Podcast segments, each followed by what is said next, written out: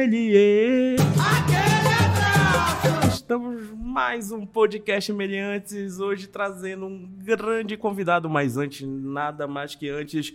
E aí, Zé, como é que está essa vida maravilhosa? Tudo bem, nós estamos na reta final aí do semestre. Na reta final, E- alunos desesperados para entregar trabalho. E para contemplar esse momento de, de alegria, de fechamento de trabalhos, De alegria e diversão no seu um coração. homem que está sempre muito feliz e muito cansado. Eu nunca vi triste chorando, mas também nunca vi disposto. Está sempre trabalhando muito. Sempre trabalhando muito. Então hoje trouxemos um grande professor aqui da Faculdade Melier. Um aplausos para Diego Oliveira. Uh! E aí, Diegão, bem-vindo. Tudo bem, Diegão? Tudo beleza, meus queridos? Como vocês estão? Tudo tranquilo, tudo tranquilo, tudo na paz, graças a Deus. Então hoje trouxemos o Diego aqui para falar um pouco sobre o tema storytelling, né? Mas antes de falar sobre o tema, vamos apresentar aqui o nosso convidado e a gente vai falando um pouco aqui do trabalho dele. Professor na Faculdade Melies, hoje em dia, né, Diegão, como pintura digital no, no curso de audiovisual graduação e design gráfico também graduação, além também de tratamento de imagem no curso de design gráfico, além também o Diego dá aula na pós-graduação de animação 2D, tá? Pintura tradicional e composição de cenário. Então, isso que ele dá aula aqui vai muito do que a gente vai falar hoje, né? Aqui no nosso, no nosso podcast. Não, é um cara que fala e faz. Fala e faz. Além disso, é nosso ex-aluno, tá? Que fez e produziu o curta, o curta Pi- Pisando na Bola, tá? Que foi da primeira turma do, do, do produção audiovisual, né? Da Quem segunda- quiser- Segunda leva. Segunda leva, né? Quem quiser, quem quiser conferir aí já tem lá no nosso YouTube, tá? E também tem até um, um comentando curtas comigo, com o João, lá falando sobre o curta do Diegão. Vale a pena dar uma conferida. Também Freela, né? Na parte de Visual Developer Act- Artists. Olha aí, já fez os trampos na Buba Filmes nesse, nessa área, né, Diegão? Quer falar um pouquinho mais sobre esse teu, esse teu lado Freela aí, do Visual Developer? É, eu acho legal de conseguir dar aula e fazer os freelas. Uhum. Como o Zé falou, eu tô sempre feliz e cansado. Eu acho que se o Zé me descreveu assim é por causa disso.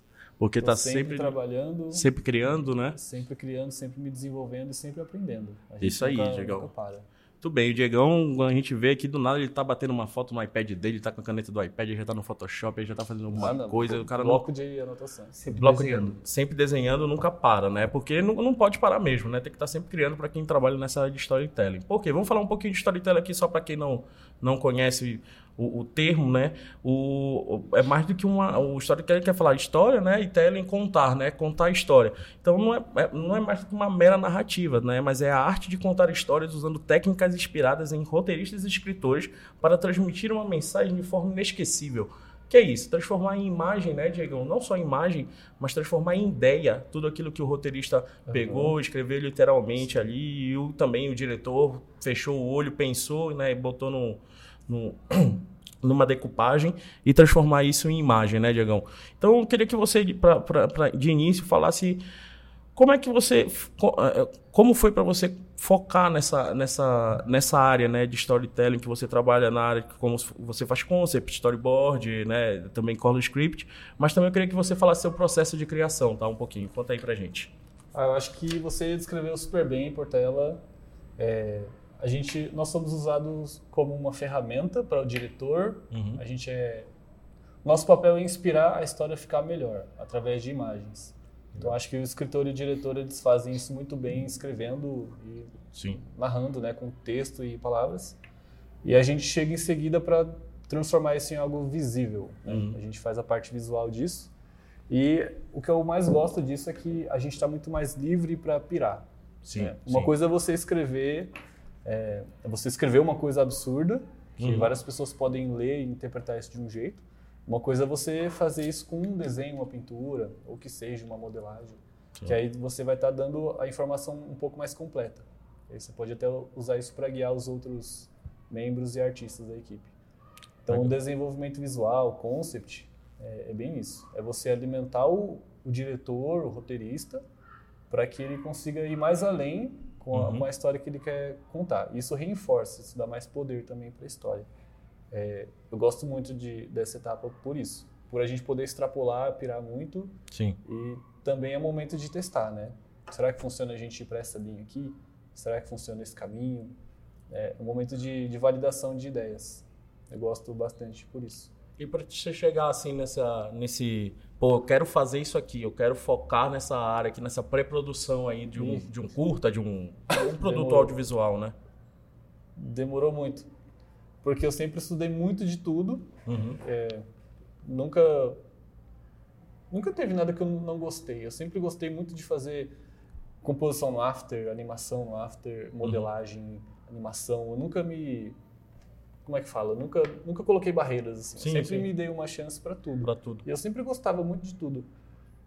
Mas eu comecei a filtrar de um tempo para cá. Acho que depois que eu me formei na faculdade, eu comecei a filtrar mais. Eu comecei a pensar, tipo, como que o meu trabalho pode ficar mais humano? Como Entendi. que o meu trabalho, qual, qual desses trabalhos aqui que eu estou desenvolvendo, qual deles, qual dos trabalhos de uma produção precisa ser feito por um humano? Entendi. que seja exclusivo de alguém que, que respira, alguém que viveu, alguém que tem experiências e memórias. Legal, Com Qual desses trabalhos uma máquina não vai conseguir fazer tão bem igual a um humano? né? legal. Então, coisas técnicas eu sempre estou deixando cada vez mais de lado. Uhum. Tipo, aprender um software, ficar monstro assim em um programa. Eu não, não me preocupo nem um pouco mais com isso.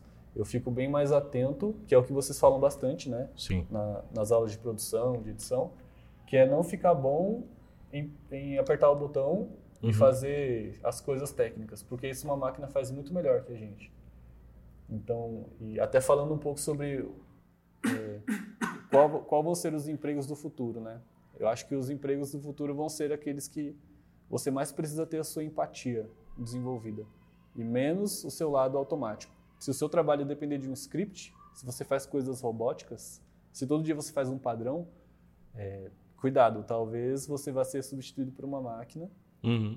Então, deixar eu eu não ser, eu não quero ser substituído por uma máquina. Entendi. Então, toda vez que eu estou desenvolvendo alguma coisa, eu penso: o que, qual vivência minha, Uhum. o, o que de mim eu estou colocando no trabalho, sabe? Eu Entendi. estou seguindo uma ordem lógica ou eu estou fazendo realmente uma, uma diferença? Uhum. O, o que eu vivi, o que eu experienciei, as coisas que eu escutei, as coisas que eu, que eu vi, as coisas que eu comi, o que eu cheirei, sei Uhum. lá, qualquer coisa que eu tenha experienciado. O que, eu- o que disso eu estou usando no meu trabalho? É o Diego, né? Começar a vender mais o Diego. Isso. Né? Assim, tipo, o que que... Aham. O que, que de bagagem tu traz, né, de, de vida que tu pode passar para um, para tela, para um, pra um enquadramento, para uma cor e por aí vai. É, não sei se, se, se tá, tem a ver, mas acho que o trabalho do Annecy fez muito tu olhar esse teu lado também, né? Com Você que, certeza. que ficava só para só para comentar aqui com o pessoal, o trabalho do Annecy seria a vinheta, né, que a Melier produziu para o Festival de Annecy, né, que homenageou o Brasil e a Melier fez uma das vinhetas dessa É um motivo de muito orgulho pra gente aqui. é, o motivo e o Diegão participou dessa equipe, né? Foi um dos sete alunos que participou dessa produção e ele ficou justamente com essa parte, né? Parte de concept, de, de, de, de- de storyline, né? Contar, botar o enquadramento, montar o storyboard, fazer tudo isso, o Uhum. color script, né? Será que foi, foi fazendo esse esse processo foi logo quase um pouquinho depois que você saiu da faculdade? o- Foi seis meses. Depois que eu saí da faculdade, trabalhei com o Zé, Legal. lá no- na sede da Pet Lee, conheci a Animus. Todo mundo sabe o que é Animus, é a empresa do Zé. Já acho que já conhecem do Eu nunca, podcast. eu nunca fiz propaganda dela aqui, eu só falo a minha empresa, minha empresa assim, mas a minha Mas empresa procurem, é né? Animus, Procurem a Animus É, aí. A-N-I-M-U-Z.co, não é ponto .com. Entrem lá no site e dê uma olhada. Tem coisa que o Diego fez lá. Olha aí. Olha aí. E aí, Então, Diego? de- depois que eu saí da faculdade, eu fui pra lá, aprendi bastante. Lá eu mexi bastante com storyboard pra série. Aí depois eu fui convidado aí a fazer a parte de um, de um time de alunos para Sim. fazer esse, esse projeto aí do Nessi, que foi uma, uma mega escola também. Acho que foi uma, uma pós-graduação quase, assim, pra mim. Ah, eu, eu imagino. Você mudou muito mesmo depois que você passou por esse processo, É. desse curta. E você viu exatamente isso que você está falando. Uhum. A importância não só do profissional, assim, ah, o color scripter, Sim, né, vamos dizer sim. assim, ou Uhum. concept artist. Não, mas a presença Do do né? Diego, do cara que vai contar a história visualmente, não só na peça final, mas na equipe, né?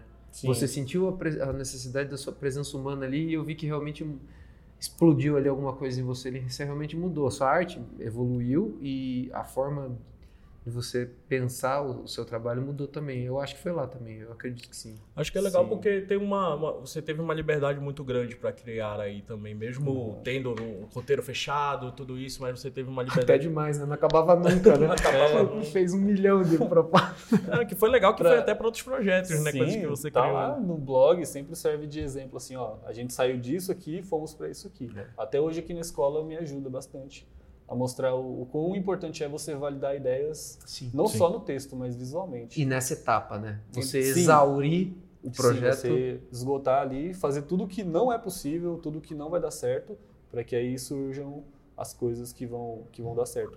Mas o Annecy foi uma, uma super escola, além de vocês, né, óbvio, os professores, É, a gente Uhum. deu o- digo, os mas- outros, Sim. os outros alunos também. né? Nem vou Citar nomes aqui eu para não esquecer tomara ninguém, que eu né? não esqueça. Ah, Mas, mas vocês sabem que o pessoal que acompanha aí sabe quem foi, mas é, eu aprendi muito com todos também, sempre filtrando ideias, ouvindo, ouvindo os diretores, escutando o que cada um queria acrescentar no projeto. Legal. É, muitas coisas foram ditas que não não foram, não passaram, não ia ter como ser feitas, Uhum. mas muitas coisas que foram ditas foram e estão lá no, no projeto. Estão lá no projeto, assistam lá também no, no YouTube da BD Aham. e vejam outros projetos também no, no portfólio que da Anonymous aí que o Diego participou.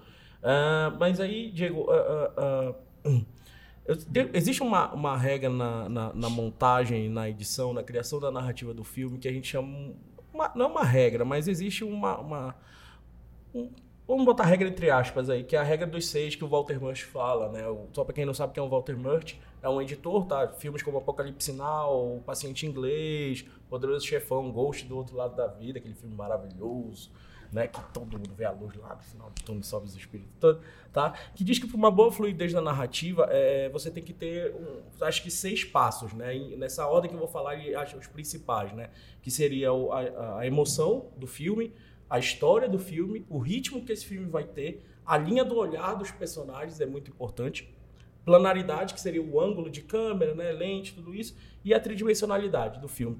E para você, qual dessas você acha mais importante no seu processo de trabalho, tá? E também se você tem alguma a mais aí para colocar durante esse processo de trabalho de, de- de storytelling que você desenvolve. Emoção, com certeza. Entendi.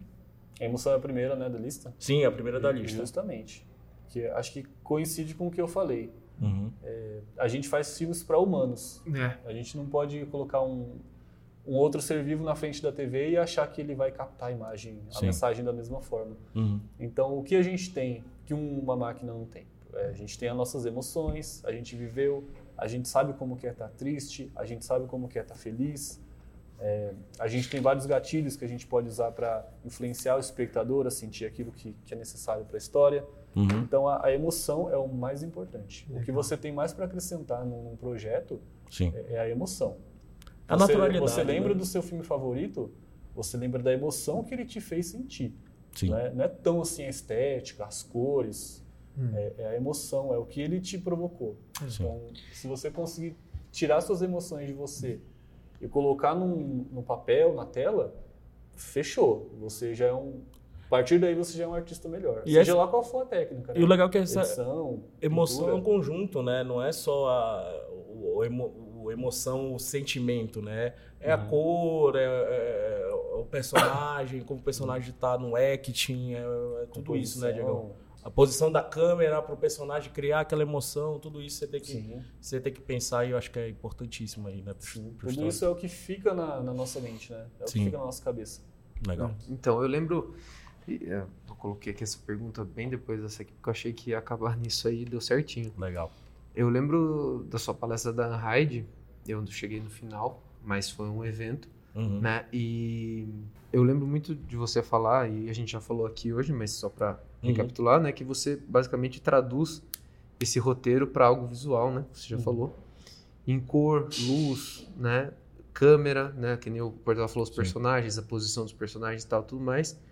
E eu queria, né? su- Surge a palavra aqui color script, né? Porque é um roteiro de cores, né? Uhum. Então é muito legal isso, porque até a palavra que define o que você vai fazer tem a ver com roteiro, né? Então realmente é uma tradução do script. escrito para o Color Script, que é o roteiro de cores, né? Aham. Então, assim, eu ia colocar, mas você já falou que, na verdade, é um roteiro de emoções, né? Porque você vai usar as, as cores para passar emoções em, em determinados momentos e você consegue re- ressignificar, não específico.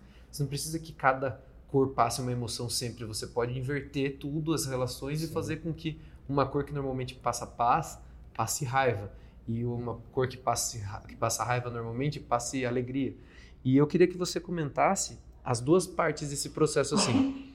Eu queria que você falasse sobre as posições que um artista pode fazer nesse processo, né? Porque a gente falou aqui do color script, mas tem o próprio diretor de arte, que não necessariamente ele que vai fazer os color script, mas pode ter também o desenhista do cenário. Eu queria que você falasse para mim um pouco sobre essas etapas dessa produção, esses nomes de produção para a galera que está ouvindo, que está se interessando por essa área. Ah, mas o que, que eu posso trabalhar? O que, que eu posso fazer? Né? Quem sou eu nesse meio dessa...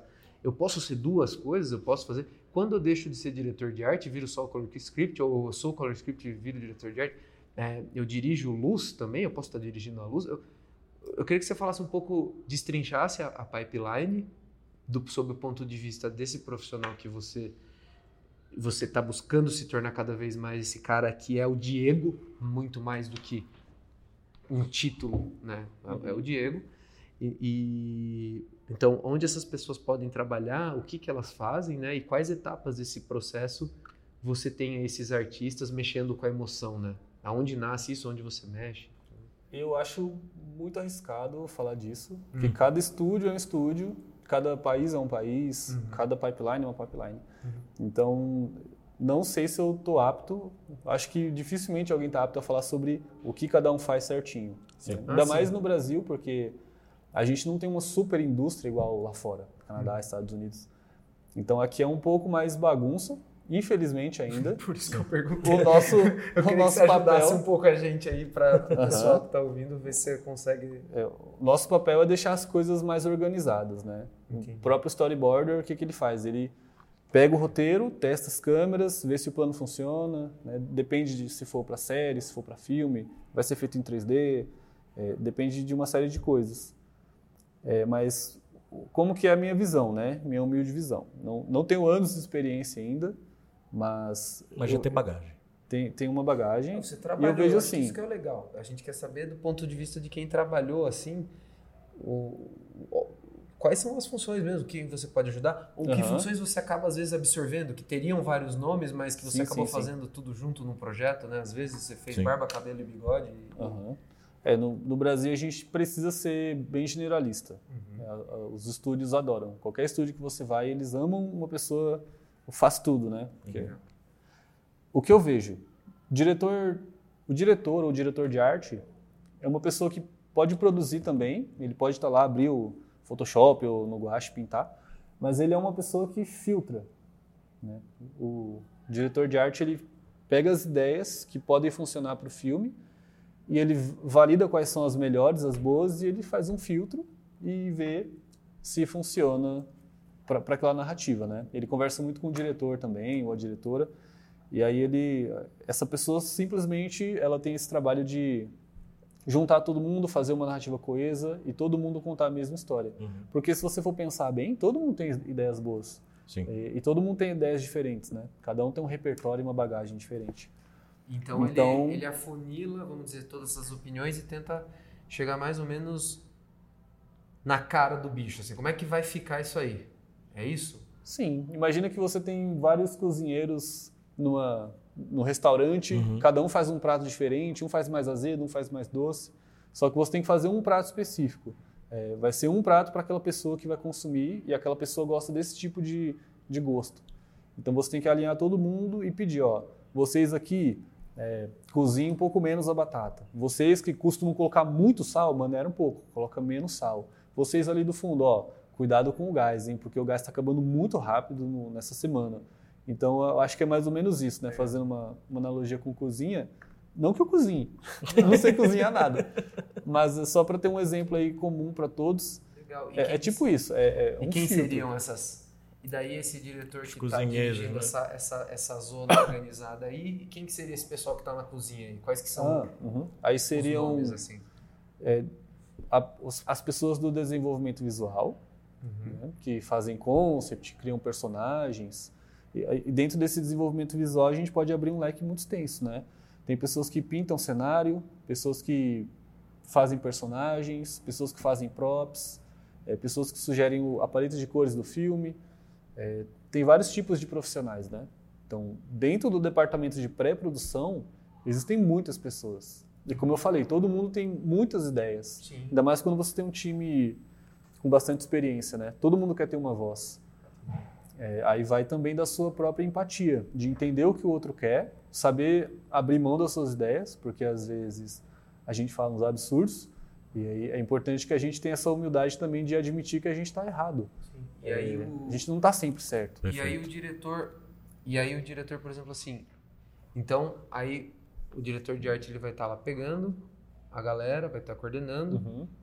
e aí ele vai estar repassando para a galera as coisas, e aí você chega pro diretor, e é o diretor que dá a, a palavra final, ou, ou normalmente é um processo mais colaborativo assim, porque se você está falando do storytelling visual, né, até onde o essa posição assim, vamos dizer assim, diretor de arte, o color script, ele tem voz assim, ele, ele, ele faz sugestões assim, ou às vezes ele acaba até às vezes mesmo criando uma cena que não existia ali, porque É, eu sou do time.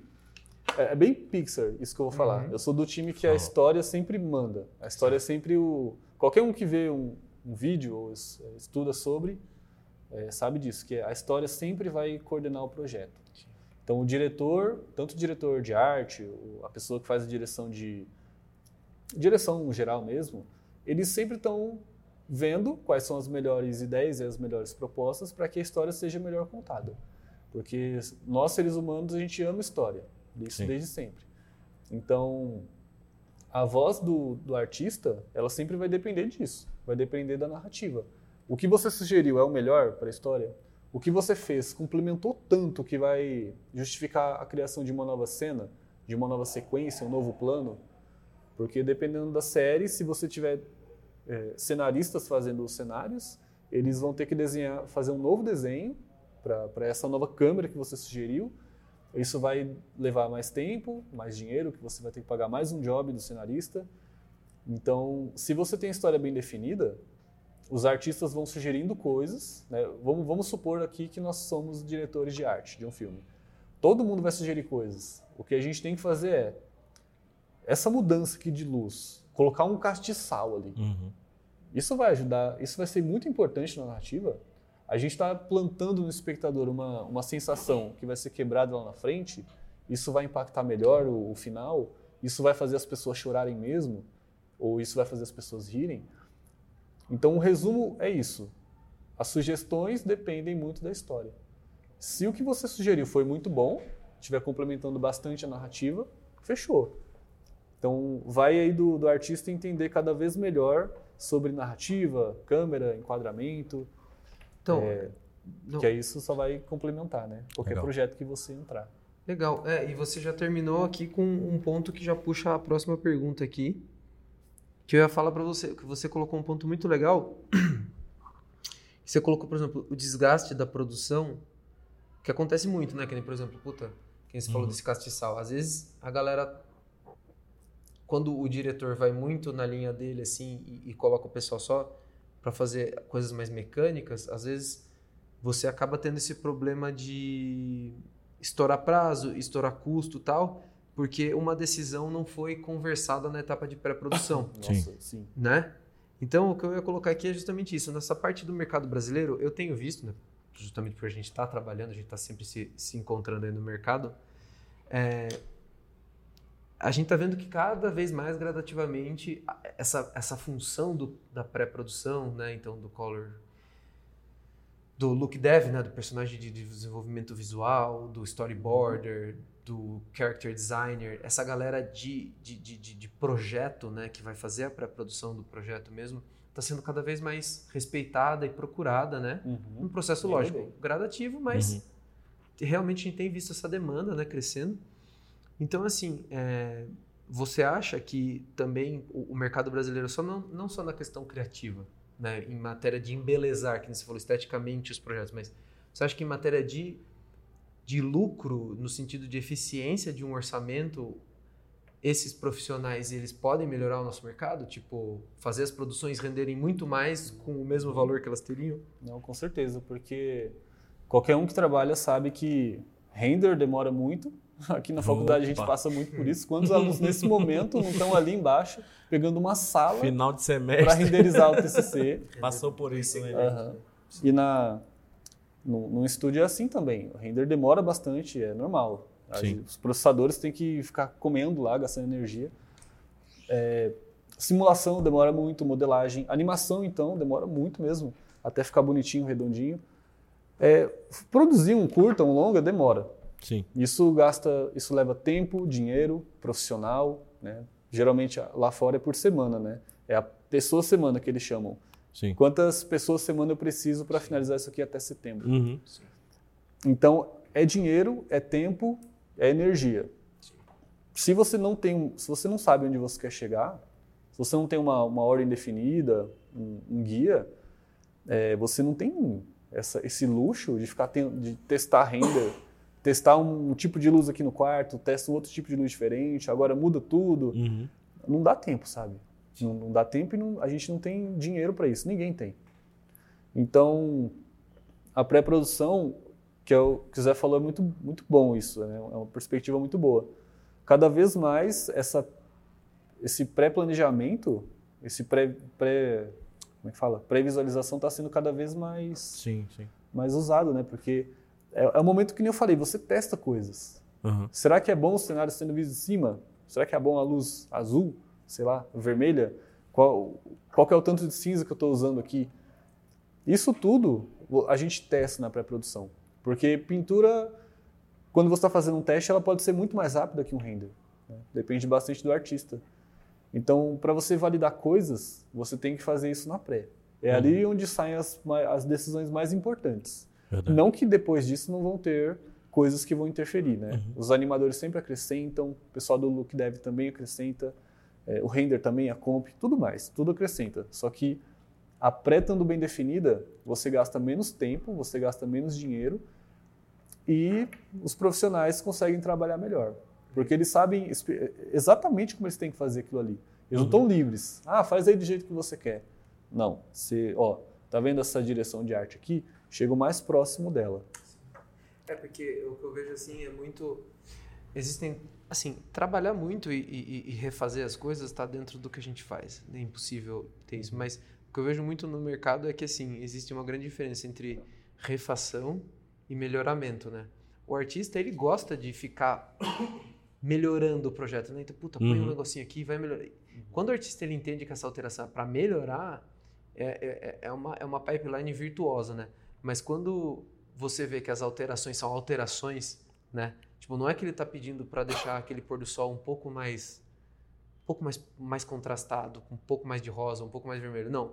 É uma alteração assim. É, tipo, não é um pôr do sol. Eu quero Meio-dia. meio-dia e eu quero Júpiter aparecendo também no plano de fundo. Isso tem um desgaste muito diferente, né? Então, o que eu vejo assim que a, a função de- desse profissional, como você assim, é esse cara que vai tornar a produção virtuosa, né? Uma produção que tipo tá seguindo um mapa, né? Então a gente tá sempre não, lógico, vamos melhorar, vamos descobrir coisa nova, mas sempre com uma uma trilha, né? Então, acho que a equipe se sente muito mais confortável, muito mais porque os erros que seriam cometidos de tentar chegar em alguma coisa já estão sendo feitos na pré. Então sobra mais tempo para pelo menos melhorar né, o que já foi feito. Né? Sim, todo mundo tem uma coisa a acrescentar. Todo mundo só melhora o projeto. Então, são, são camadas, né? Sim. É, Diegão, eu queria também que você desse, eu acho que que você desse dicas para quem quer começar a entrar nesse, nesse ramo, né? Eu acho que eu já, eu já tenho aqui na minha cabeça, acho que é a principal dica.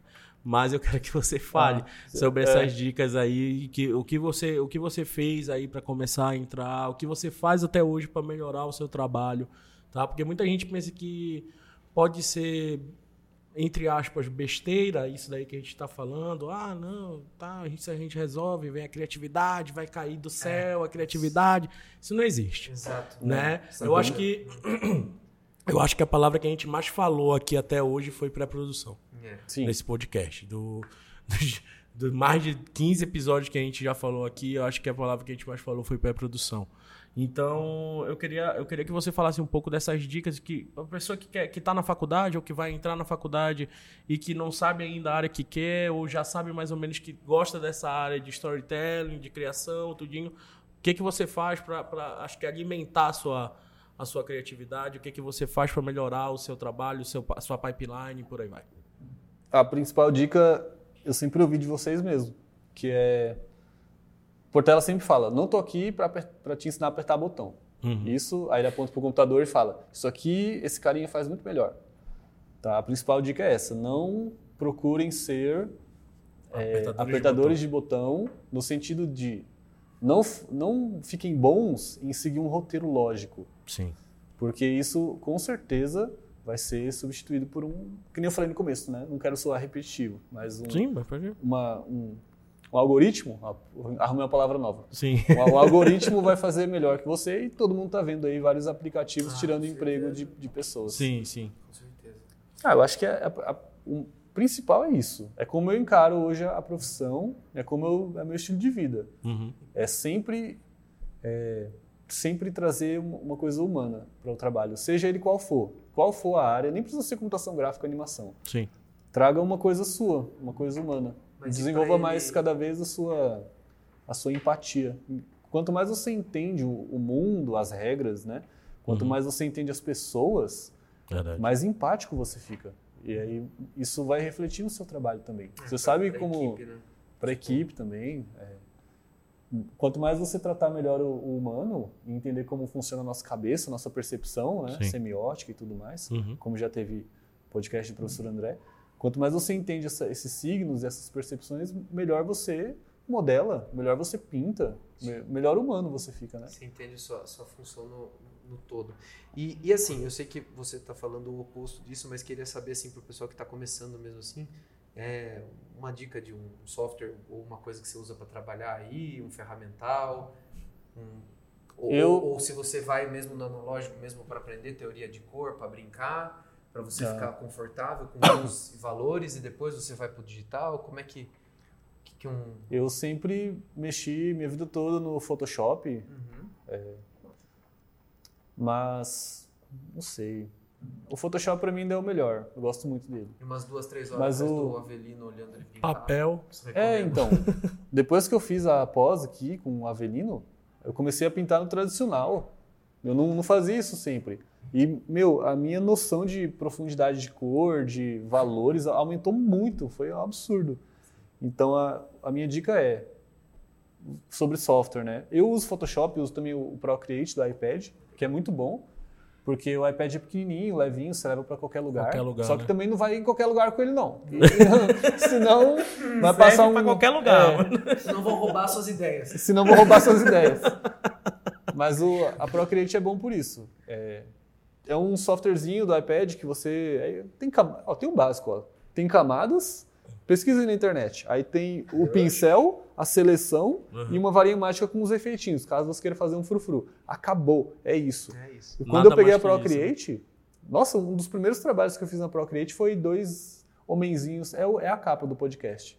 Vou falar para colocar de capa. Tá. Foi um dos primeiros trabalhos que eu fiz na Procreate. E você não vê uma diferença do trabalho que, que eu fazia no Photoshop e na Procreate.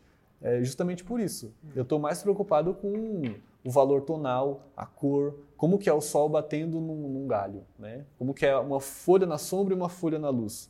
É isso que eu estou tentando ficar cada vez melhor. Não é em usar lá o... O programa, né? É. Saber todos vez... os botões do Photoshop, é, né? Nossa, eu sei fazer um clip mask no Photoshop. ah, não é isso. Uma coisa que até peço licença, o Pode Fefuxo falou uma vez Todo mundo sabe quem é o sim, eu acho. Eu não estava na palestra, mas sim. Ele, ele é look dev, né? Fez o Thanos. Fez o Thanos. É, quem não sabe, o Fefuxo é o Fernando Brandão é, Braga. Não, tá. eu não, não o conheci, o Portela conhecia, ah. conviveu. Enfim, o que ele falou foi muito legal. Ele falou assim, é, não fique bom em software, vale muito mais a pena você entender qual, qual é o índice de refração do ouro, o índice de refração do metal. Que aí você faz isso no V-Ray, você faz isso no Redshift, você faz isso no. E por aí vai. É. Então entenda o índice de refração, entende, entende como as coisas funcionam. É, para mim é isso também. Eu entendo mais como usar as cores ao meu favor, em vez de ficar fazendo lá. Nossa, eu sei fazer inverter a máscara no Photoshop. Ó. Oh. Top!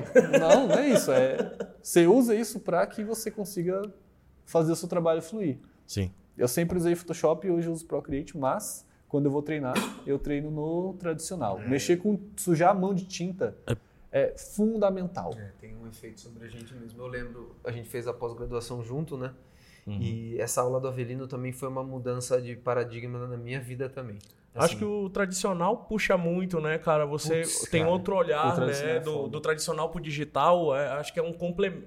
Tipo, o digital é nada mais que é um reflexo do, do, do, é, do tradicional, então... se a gente for ver, né? Modelagem é mexer na massa, a pintura é você pintar com pincel e tem que ter pincel no digital. Acho que é só um reflexo do. Uhum. Eu acho que você sabendo o, o, o, a base né, que é o tradicional, eu acho que você, quando você chega no digital, você já olha com outros olhos e acho que fica, se torna até mais, mais fluido o seu trabalho, não é nem mais, mais fácil.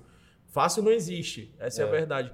Mas eu acho que fluido, as suas ideias fluem mais se você é. traz um pouco do, do, do, do, do da é, base, né? Do, do, analógico, do eu acho assim, tradicional. Já, o Diego já tinha feito algumas pinturas, alguns cursos de pintura, imagino, pintado uhum. por conta própria. Eu também já tinha feito um curso ou outro assim que envolvia ali uma aquarela, um guache e tal. Eu não. Mas, mas quando a gente é, foi pintar pensando num objetivo final, assim, né? E, e aí já com uns anos de experiência de pintura digital que a gente tinha, a hora que a gente pega um pincel e tem umas tintas, só três, quatro cores ali, e você tem que fazer daquilo sair tudo, uhum.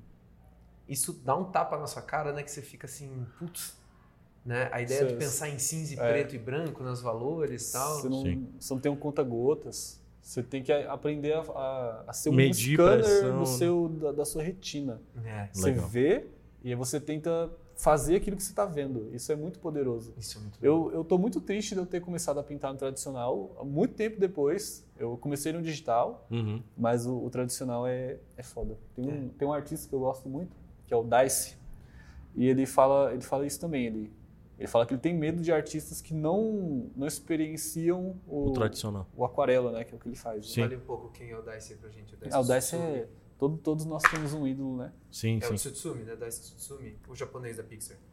Não é mais a Pixar. Ah, ele, ele saiu agora, ele tem a Tonko House, House mas ele fez Universidade de Monstros, sim. Toy Story 3, na, na Pixar. Legal. É, ah, o Dice pra mim é, é um... É um ídolo. É um é, ídolo, é um ídolo. É o meu ídolo. Sim. É o seu rockstar. É, é, o, o artístico dele é muito o lado artístico dele é muito, muito incrível e também como pessoa. Eu gosto muito dele como pessoa também. Apesar de eu não o conhecer, mas ele troca ideia muito com o Miyazaki, tem várias ações sociais bacanas. Eu então, o é conheci, é... eu posso dizer. Ah, garoto. Ele é muito Foi. gente boa. Gente boaça. Legal. E uma coisa que eu vejo muito no, no, no Diego, nessa convivência aqui na, na, na, faculdade, nos trabalhos que a gente fez, é, uma coisa que eu vejo o Diego, o Diego nunca para, cara, de não. estudar sabe? O, o, tá, tá, tipo. Mesmo que ele seja. Pô, o cara, o cara é bom. A verdade é essa. O cara é bom.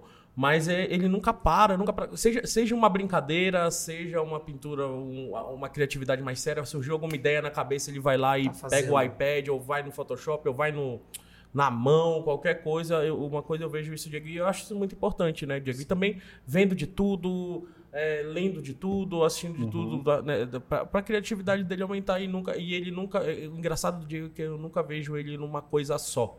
Sim. Tipo, ah, a gente tem, um, tem o, a assinatura do Diego, né? Os trabalhos que a gente olha e fala, porra, que é o Diego. Foi o Diego que fez, é. Né? A gente vê Poxa, isso. Legal, Mas a gente Agora vê. Eu vou ficar emocionado. Mas, é. não, mas a gente vê muito isso do, do, do, tipo, porra, mas, mas eu não vou me prender aqui. Eu vou testar mais alguma coisa, eu vou testar outro lá, seja. É que, é que a gente fala, né? Prática. A prática vai praticando, praticando, praticando. Se você for esperar um trabalho para você praticar, para você testar, para você fazer outra coisa, você tá totalmente errado. Porque Sim. eu acho que Acho Nossa, que o Diego pode falar uhum. até mais sobre isso, né, Diego? Dessa prática de, do dia a dia, né? Não sei se você já teve coisas que você, com certeza já, mas você praticou no dia a dia alguma pintura que você fez ali por estudo mesmo uhum. e chegou um trabalho, alguma coisa que apareceu ou uma sim, aula sim. e você pôs aquilo em prática. Eu queria que você falasse um pouco mais disso, dessa. de não parar mesmo, né? Não, não estacionar, acho, no negócio. É legal vocês falarem isso. Muito obrigado, né? Fico até emocionado aí de eu ter um, um traço assim que dá para reconhecer. Sim. É muito difícil para mim, acho que os artistas freelancers que têm esse traço que você conhece sem precisar ver a assinatura, é, para mim são os melhores. Uhum. É, tomara que um dia eu vire Sim, um desse, sim. né? Tomara que eu esteja no caminho. Mas sobre estar sempre trabalhando, cuidado. Não, não é que eu estou sempre trabalhando. Tudo bem, vocês É, não- podem. Você sempre me veem trabalhando. Exercitando. Exercitando, É, praticando, né? Acho que essa é a palavra certa. Mas o, o importante também, que eu aprendi depois da faculdade, du- durante a faculdade até, o importante é você viver. Não é você ficar sempre trabalhando. Boa. Portela fala isso também para sempre. As pessoas esquecem de viver. Porque quando- o nosso trabalho como contador de histórias, através da, da animação, da cor, de tudo, nosso trabalho é, é transmitir uma mensagem. Ele é abastecido pelo que você Ele é vive. abastecido Sim. pelo que você vive, pelo que você já, pelo que você lembra, pela sua memória. Isso vai, é, é isso que eu estou falando sobre ser cada vez mais um processo cada vez mais humano. Sim. Então, se você não vive, o que, que você vai contar? Né? Se você não, não saiu de casa, eu tô Não sai falando. daqui de dentro da faculdade. É, se né? você não sai da faculdade, se você não, não quebra essa rotina de casa, faculdade, casa, curso, ou então casa, escola, né? Quem está no ensino médio ainda. Uhum. Se você não quebra a rotina e não tenta fazer nada diferente, meu, você não vai ter experiências, você não vai ter repertório, Exato. consequentemente você não vai ter ideias frescas, você não vai ter uma coisa só sua que você viveu para acrescentar num projeto. Uhum. E aí você vai ficar sem, sem bagagem, né? Então, Apertador sempre, de botão. sempre trabalhe. Não, não é nem um apertador de botão. Você vai ficar uma Ah, pessoa sim, seca. Sim, sim, sim. Você vai ter um, um leque, um leque curto, né, de, de opções para E oferecer. isso acontece. Aconteceu já comigo. Fácil, acontece acho que todo mundo, cara. Quando você entra numa rotina assim de um ano É. só num projeto É ou em foda, vários foda. projetos, Sim. mas você não parou para ter um projeto paralelo, Um estudo pessoal, alguma Sim, coisa. ou fazer qualquer outra coisa. Ir numa É. pizzaria, dar um rolê Sim. no parque, fazer Sim. coisas que não tem nada a ver com a sua área. Mudar Que de caminho eu- pra ir pra casa. O cara dá uma Isso. volta maior. já- Aham. já- Você vê um muro diferente, uma, uma coisa na rua diferente, uma pessoa diferente. Uhum. é, Então, isso é que- quebrar a rotina, isso para qualquer profissão também. Porque é por isso que a gente fica assim, nossa, já é dezembro. Você viu? Acabou a década. Verdade. Por que isso acontece? Porque as pessoas sempre ficam fazendo as mesmas coisas. Uhum. Isso acontece com qualquer pessoa viva no planeta. Sim. E isso acontece mais ainda com artistas. Porque a Artista. gente fica sempre é, preso, né? Estou estudando, agora eu vou dormir. Agora eu vou estudar, agora eu vou me alimentar, porque eu estou morrendo. Agora eu vou dormir, agora eu vou estudar. Ou nem dorme, né? É, ou nem dorme, né? Che- Chega com as olheiras, igual eu mesmo. Né? Mas é, a gente precisa parar de, de, de sempre estar, por exemplo, né, na nossa área aqui, na sim, minha, sim. sempre estar pintando. Não é para você ficar pintando sempre. Ah, eu entendi Você tem tá que, falando. você tem que sempre dosar. Vai viver Sim. um pouco. Sim. Vai, vai sentir, sabe, o mundo. Sim. Porque isso é, é até arriscado eu dizer isso, mas a gente está sempre estudando. Sim. Tudo é experiência. Uhum. Eu até, eu até tenho uma. Isso também é muito arriscado falar, mas Pode falar. a gente nunca chega inexperiente num, num serviço. Aí alguém tá- que tá ouvindo vai falar, ah, fala isso para o meu chefe. a gente nunca, a gente nunca chega inexperiente porque justamente por isso. Mas é. Às vezes quem muda de área é, até evolui mais rápido que uma pessoa que está na, na área há Há 10 muito anos, tempo. porque ela tem uma vivência de o Renatão, educação física.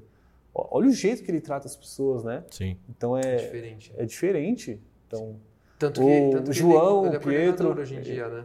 sim. aham. Tipo, a- a- essa, essa expertise dele. É, o que a gente- no, no podcast a gente tava no falando. podcast do né? Sim, Renato. sim. Renato Esse Correia. extra traz um Trouxe uma potencial bagagem muito forte para o que você vai fazer, né? Então, por mais que ele tenha começado a estu- estudar 3D depois de um tempo, ele já tinha essa, esse jeito de lidar com as pessoas, jeito de Sim. conversar, entender a dificuldade das pessoas. Então, olha o Renatão hoje aí. O João, o Pietro, né? Eles eram da engenharia Sim. e aí eles vieram pro 3D. Olha Trouxe uma eles estão. bagagem muito Sim, grande. Então, o não é- jeito de não- ver né, as coisas. Aham. Né? É é a sua ótica. Muitas vezes a gente não vende só um concept, a gente não vende uma ilustração, a gente vende o nosso ponto de vista. Total. É a forma como a gente vê o mundo. E, e aí que vem, né? O que, que você está vendo? Como que é o seu mundo? O que, que você está vivendo? É. O que, que você está filtrando disso daí? Como que é a sua ótica? Sim. Então, se você fica sempre no seu quarto, ou você fica sempre na sua rotina igual, o tempo vai começar a passar mais rápido, você não vai sentir a vida e você não vai ter um repertório. Então, isso que vocês falaram é muito legal. Pô, o Diego está sempre trabalhando. Eu sempre estou. Mas não é que eu estou sempre pintando. Sim. Quando eu estou dando um rolê, conversando com alguém, ouvindo uma história engraçada de uma pessoa me contando, Uhum. é, isso está virando, é, tá virando ferramenta, está entrando no meu baú. Sim. Eu sou tipo um, sei lá, eu sempre guardo o que as pessoas estão falando, né? Isso é. Curioso, né? Isso Eu, é. eu lembro, eu lembro muito bem da, das histórias. Isso é muito legal. O nosso cérebro ele guarda muito bem histórias. É por isso que nós humanos adoramos história. É verdade. Porque se eu falar para tem até um TEDx, um TEDx de um cara chamado Idris Zogai, que ele fala assim, ele, ele é mestre em memorização. Aí tem uma, um momento no TEDx que ele fala, as pessoas não sabem colocar uma coisa dentro do cérebro. Aí ele dá um exemplo ali, ele mostra umas imagens no telão e conta uma historinha. Ah, Uhum. a cobra construiu um muro, alguma coisa assim. Aí depois no final ele pede para as pessoas dizerem a, sequência das imagens e todo Sim. mundo lembrava, porque ele fez uma historinha. Então o nosso cérebro gosta muito de, de se divertir. Sim. Sim. Eu até recomendo esse TEDx, é muito bom. Então aí que tá. Já que contar histórias é uma coisa que o nosso cérebro ama, é, Porque ouvir não histórias, né? né? E já que é uma coisa tão do ser humano fazer isso, por que, que a gente não faz disso uma profissão? É, você tem É o- que treinar né, esse setor aí da sua cabeça que está fabricando histórias, né? Aham. Então, sempre trabalhar é muito bom, mas não significa que você vai estar sempre modelando, sempre pintando, sempre Sim, animando. sim. Qualquer coisa que você faz na sua vida Faz vai, parte do trabalho. né? vai entrar no seu repertório e vai tornar você um contador de histórias melhor. Muito louco isso, né? Porque Sim. não são todas as profissões que, Que que te te permitem, permitem trabalhar o tempo todo. Isso eu acho, isso eu acho animado da nossa profissão. É, isso é difícil para as pessoas que estão de fora da nossa, nossa entender, assim. Entender, né? Às vezes você fica um pouco mais tarde só vendo ou lendo uma coisa para você que tem alguma coisa ali. Você nem sabe porque você tá lendo, mas você vê passou uma hora. Você fala, mas por que eu tô lendo como fabrica um avião, tá ligado? Assim, Sim, tipo, sim. tá ligado? Mas Mas é genial, cara. mas é você tá- aquilo ali pra você tá abastecendo alguma coisa que não é uma curiosidade, assim, é Uhum. uma coisa que é esse sentimento de como se estivesse estudando, mas você não É. trabalha com um avião. Por que, que eu tô vendo Você tá isso, criando né? repertório, né? Você tá Uhum. criando conteúdo É na sua cabeça, né? As pessoas não estão na nossa área não entendem muito isso. Tipo, ah, por que você não voltou Não, ainda, né? Que horas são? Tal, não o É, o você que tá você tá trabalhando fazendo? ainda. Ou quando você tá olhando pro nada, assim, tipo, o Diego, acorda? Eu, não, não, eu tava pensando numa coisa Nossa, aqui. né? Direto. Você ficou É isso. Dá umas viajadas, né? Com certeza. É lá no, no projeto lá da Buba tá, tá bem assim também. Direto tem uma. Eu não, não vou falar nada, não posso dar Não spoiler. pode, não né? pode, não Não pode. É um, é um filme que vai sair no que vem. É, eu nem perguntei porque você não pode Aguarde, mesmo falar. aguarde. É, mas só um pouquinho sobre a produção, né? Já para fechar o assunto. É, aconteceu muito disso lá. Porque tem um. Deixa eu ver como eu posso fa- falar. pra não assim, entregar. Eu não perguntei por causa disso, então, Tome Até cuidado. porque o, meus colegas, né, que trabalharam também, talvez eles escutem o podcast. Então, tem uma situação que acontece lá no, no, no filme, na narrativa, que eu sempre me perguntava: se fosse comigo, eu já vivi alguma coisa parecida com o que essa personagem está vivendo? Como que é você querer muito ir com alguém? Você está perdido, você está muito no escuro e você querer sair daquele, daquele lugar e de repente você encontra alguém que, que é alguém que você quer ir junto, sabe? Sim. Como que é essa sensação de me leva, sabe? Uhum. Deixa eu ir com vocês, por favor. Parece ser tão legal, aqui onde estou é horrível e eu, sei lá, eu acho que eu tenho um potencial, me ajuda. Então, como que é se sentir assim? Então, se você viveu algo assim, vai, vai, vai, vai fluir, né? fluir. Que aí você vai captar o espectador e vai ser muito mais poderoso o seu filme. Isso aconteceu comigo no Up. Quem me Uhum. conhece sabe que eu, que eu amo Up. Sim. Mano, quando o Russell tá conversando com o Sr. Frederiksen sobre o pai dele, nossa, eu Veio- esquecia completamente que era um filme. Eu vi no cinema isso. Eu esqueci que era um filme. Eu achei que era uma conversa. Eu comigo mesmo. Dele falando, ah, a gente contava os carros azuis e os vermelhos. É, alguma coisa assim, né? é Nossa. uma coisa tão pontual, né? Mano, é muito. Vocês entenderam? Sim, sim. Uma máquina não ia escrever esse roteiro, né? Não, é não, uma não, coisa não. automática. Então ele fala: ah, é, aquela, aquela rua era muito legal. Aí o, o seu Frederico tem que falar, por que você não fala isso pra ele? Aí ele fica: eu tento, mas a, a Finis fala que eu sempre tô enchendo o saco dele. Ele: ah, você chama sua mãe pelo nome? Ele: ah, Finis não é minha mãe. Mano, é, olha o quão. tanto nisso. peso, Nossa, né? olha o quão humano é isso. Foda. tá, tá aí um- uma da- uma das razões por eu estudar tanto isso é, é Up. É muito bom. Up mudou minha vida, velho. É muito bom. Eu isso amo da muito esse Pixar. filme. Principalmente a primeira geração de filmes da Pixar tinha Sim. muito disso. Ainda tem. Ainda O- tem. O ainda Coco é de, de se matar, assim, de bater a cabeça na parede, de tão lindo que é aquela história, mas é, tinha, esses diálogos realmente são muito poderosos mesmo, assim, tem, tem, tem vários. É, é assim. isso que faz, eu acho que aproximar mais, né? O, o espectador. E, e o legal desse, da, da- da- desse storytelling da, da Pixar da- é que pega todos os públicos, né? Desde o povo Diego, que tem Porque é humano, 20 e né? poucos Aham. anos, é, Tá, 30 e é. poucos, até uma falou tudo. criança que tem que 12, 13 A anos. audiência deles é humanos. Humanos. Exato. É, eu acho que isso não tinha que poderia ter descrito melhor. Eu acho aí. que tinha que ser a audiência de todo o filme, sabe? Eu, eu Aham. acho que é humanos, sabe? A verdade é essa. Cara, Verdade. Diegão, queria te agradecer, tá, cara, a presença aqui no nosso podcast. Baita papo. Obrigado, cara. que Foi agradeço sensacional vocês. esse nosso bate-papo. Você quer mandar um abraço pra alguém, finalizar aí com alguma coisa, alguma frase aí pra alguém, dar uma dica pro aluno falar, ó, façam isso, não esqueça de fazer isso. Acho que você já falou bastante coisa, mas se quiser dar uma fechada aí, fica à vontade, cara. Ah, agradeço a vocês, né, meus professores, de tanto professores da escola e também profissionais que eu tenho a oportunidade de trabalhar junto. É, obrigado mesmo. Espero que eu sempre vou lembrar, sempre que eu lembrar da minha carreira, vou lembrar da escola e Sim. vou lembrar de vocês. Então, tomara que vocês também um dia, se vocês forem lembrar de de, alunos legais, tomara que eu esteja nessa, nessa caixinha de alunos Pode ter. que foram Eu, eu, eu jamais vou esquecer o Diego, porque a gente fez uma puta viagem aí. Porra, verdade. Porra, que foi sensacional. E eu vi o, o Diego, esse cara curioso, esse cara, sabe, que Fora da Melier, né? Fora, Fora, me- da Melier. fora do profissional da Melier, sabe? tipo, eu vi, mas é, é, é engraçado, porque tudo isso que ele tá falando mesmo de ir falar com as pessoas e ver alguma coisa, procurar detalhes, isso é, é- isso aí é claro na vida dele, eu acho. É, o Diego sempre tá atrás de novidades, sempre tá querendo ver coisa nova e isso, e isso é bem legal. No- Sim. nele eu pude ver, eu tive esse prazer de ver de perto, isso daí que é sensacional. É. Diego foi da primeira turma que eu dei aula aqui e ele foi um aluno assim que que eu olhei assim e falei, é, eu, eu tenho, eu- não, eu tenho que prestar atenção na minha aula porque o nível dele é bom. O moleque é Entendeu? bom. é aquele ver, cara nada que- ver. É aquele cara que me puxou assim, eu tava dando aula, eu falei, é, Que, é o, que eu acho que é o aluno que a gente sempre esse espera, cara, né? é, esse cara precisa me respeitar, entendeu? É, é ele que eu vou Que desafia, Nossa, É né? ele que me desafia. Então, o Diego é um cara que, onde ele tá, ele puxa o nível pro alto, assim, não só, Sim, tipo, como pessoa também. Então, o meu abraço pra vocês hoje é: venham abraçar o Diego. Abracem o Diego, por Ah, favor, que- conheça o Diego. obrigado. Diego, tuas redes aqui sociais, você quer passar o. Qual é o Ah, teu Instagram mesmo? Pra galera ver mais do teu trabalho. Diego Oliveira Arte. Diego Oliveira Arte no Instagram. Beleza, então a gente vai colocar aí no, na ah, descrição. uma mensagem pro final, pode Manda, ser? pode, por favor. Ó, se alguém estiver ouvindo podcast, ai, e for aluno, quiser entrar em faculdade de animação ou qualquer coisa assim, meu, esqueçam, é um, é um apelo. É, uma- Até é um pedido, né? É, nossa, eu falo isso direto para os alunos aqui. Não fiquem com a cabeça, é, melhor dizendo, esqueçam o ensino fundamental. Não se preocupem com nota. É, você não é um número, você não está aqui para você tirar 10. Nunca alguém vai te perguntar, ô, qual que foi sua nota lá em pintura digital quando você fez na faculdade? É verdade. Ah, é zero. Ninguém pergunta essas coisas. Ninguém quer saber que nota você tirou e como você foi no semestre. Sim.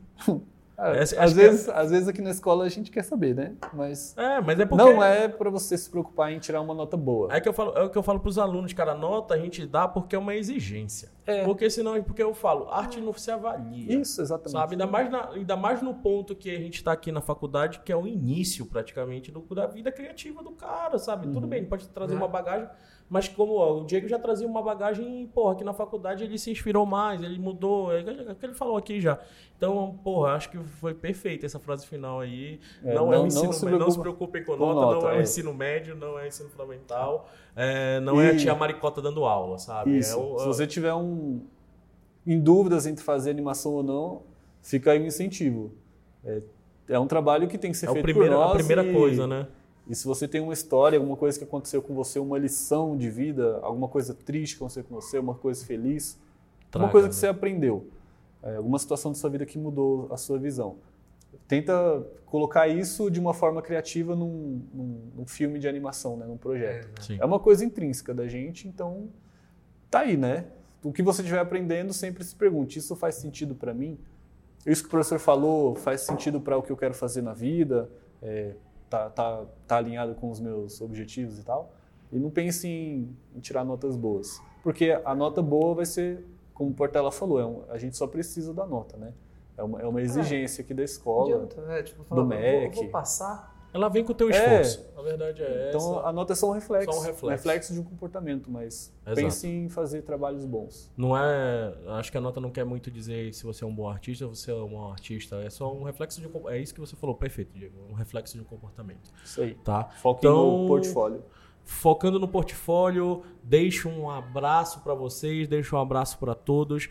Mais uma vez agradecendo o Diego aí. Então, artisticamente, um abraço para todos aí. História, uma, um era uma vez de história para vocês, tá, galera? Zé, mandando um abraço aí. Não, o meu abraço novamente é venham, venham abraçar o Diego aqui, venham conhecer essa pessoa, que realmente ele é o que ele falou, ele é uma pessoa que faz diferença na pipeline, não só tecnicamente. A pessoa dele é importante para O- projeto. ele no Eu grupo tento, é eu importante. tento, eu tento. Tanto quanto os professores aqui, quanto no mercado lá fora também, tive a chance de ver os dois. E também como aluno também na classe, ele fez diferença também. Pra então, caralho. venham abraçá-lo. É isso. Então é isso, galera. Um forte abraço e tchau. Tchau.